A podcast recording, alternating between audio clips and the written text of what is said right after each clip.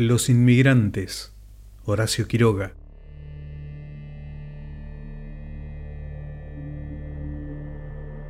El hombre y la mujer caminaban desde las 4 de la mañana. El tiempo, descompuesto en asfixiante calma de tormenta, tornaba aún más pesado el vaho nitroso del estero.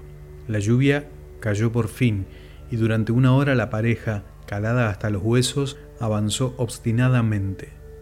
El agua cesó. El hombre y la mujer se miraron entonces con angustiosa desesperanza. ¿Tienes fuerzas para caminar un rato aún? dijo él. Tal vez los alcancemos. La mujer, lívida y con profundas ojeras, sacudió la cabeza. Vamos, repuso, prosiguiendo el camino, pero al rato se detuvo, cogiéndose crispada de una rama. El hombre que iba adelante se volvió al oír el gemido. No puedo más, murmuró ella con la boca torcida y empapada en sudor. ¡Ay, Dios mío! El hombre, tras una larga mirada a su alrededor, se convenció de que nada podía hacer. Su mujer estaba encinta. Entonces, sin saber dónde ponía los pies, alucinando con excesiva fatalidad, el hombre cortó ramas, tendiólas en el suelo y acostó a su mujer encima. Él se sentó a la cabecera, colocando sobre sus piernas la cabeza de aquella. Pasó un cuarto de hora en silencio. Luego la mujer se estremeció hondamente y fue menester enseguida toda la fuerza maciza del hombre para contener aquel cuerpo proyectado violentamente a todos lados por la eclampsia. Pasado el ataque, él quedó un rato aún sobre su mujer, cuyos brazos sujetaba en tierra con las rodillas. Al fin se incorporó, alejóse unos pasos vacilantes, se dio un puñetazo en la frente y tornó a colocar sobre sus piernas la cabeza de su mujer sumida ahora en profundo sopor. Hubo otro ataque de eclampsia, del cual la mujer salió más inerte. Al rato tuvo otro, pero al concluir este, la vida concluyó también. El hombre lo notó cuando aún estaba ahorcajada sobre su mujer, sumando todas sus fuerzas para contener las convulsiones. Quedó aterrado, fijos los ojos en la bullente espuma de la boca, cuyas burbujas sanguinolientas se iban ahora resumiendo en la negra cavidad. Sin saber lo que hacía, le tocó la mandíbula con el dedo. Carlota, dijo con una voz que no era la suya y que no tenía entonación alguna. El sonido de su voz lo volvió así, e incorporándose, entonces miró a todas partes con ojos extraviados. Es demasiada fatalidad, murmuró. Es demasiada fatalidad, murmuró otra vez, esforzándose entre tanto por precisar lo que había pasado. Venían de Europa, eso no ofrecía duda, y habían dejado allá a su primogénito de dos años. Su mujer estaba encinta e iban a Macallé con otros compañeros. Habían quedado retrasados y solos porque ella no podía caminar bien y en malas condiciones. ¿Acaso, acaso su mujer hubiera podido encontrarse en peligro? Y bruscamente se volvió mirando enloquecido. ¡Muerta! ¡Allí!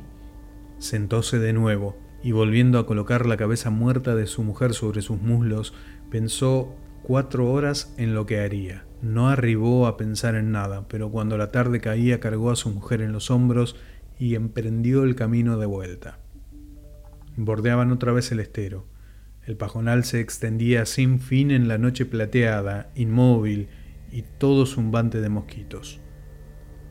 El hombre con la nuca doblada caminó con igual paso hasta que su mujer muerta cayó bruscamente de su espalda él quedó un instante de pie, rígido, y se desplomó tras ella.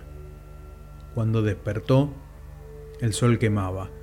Comió bananas de filodendro, aunque hubiera deseado algo más nutritivo, puesto que antes de poder depositar en tierra sagrada el cadáver de su esposa debían pasar días aún. Cargó otra vez con el cadáver, pero sus fuerzas disminuían, Rodeándola entonces con lianas entretejidas, hizo un fardo con el cuerpo y avanzó así con menos fatiga. Durante tres días, descansando, siguiendo de nuevo bajo el cielo blanco de calor, devorado de noche por los insectos, el hombre caminó y caminó, sonambulizado de hambre, envenenado de miasmas cadavéricas, toda su misión concentrada en una sola y obstinada idea, arrancar al país hostil y salvaje el cuerpo adorado de su mujer. la mañana del cuarto día, viose obligado a detenerse y apenas de tarde pudo continuar su camino. Pero cuando el sol se hundía, un profundo escalofrío corrió por los nervios agotados del hombre y tendiendo entonces el cuerpo muerto en tierra, se sentó a su lado. La noche había caído ya, y el monótono zumbido de mosquitos llenaba el aire solitario. El hombre pudo sentirlos tejer su punzante red sobre su rostro, pero del fondo de su médula helada los escalofríos montaban sin cesar. La luna ocre en menguante había surgido al fin tras el estero. Las pajas altas y rígidas brillaban hasta el confín en fúnebre mar amarillento. La fiebre, perniciosa, subía ahora a escape.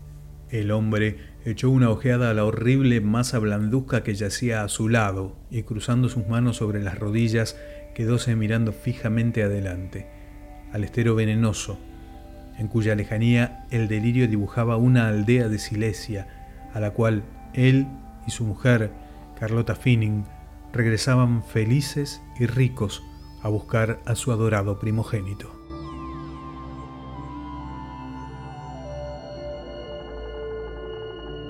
Los inmigrantes de Horacio Quiroga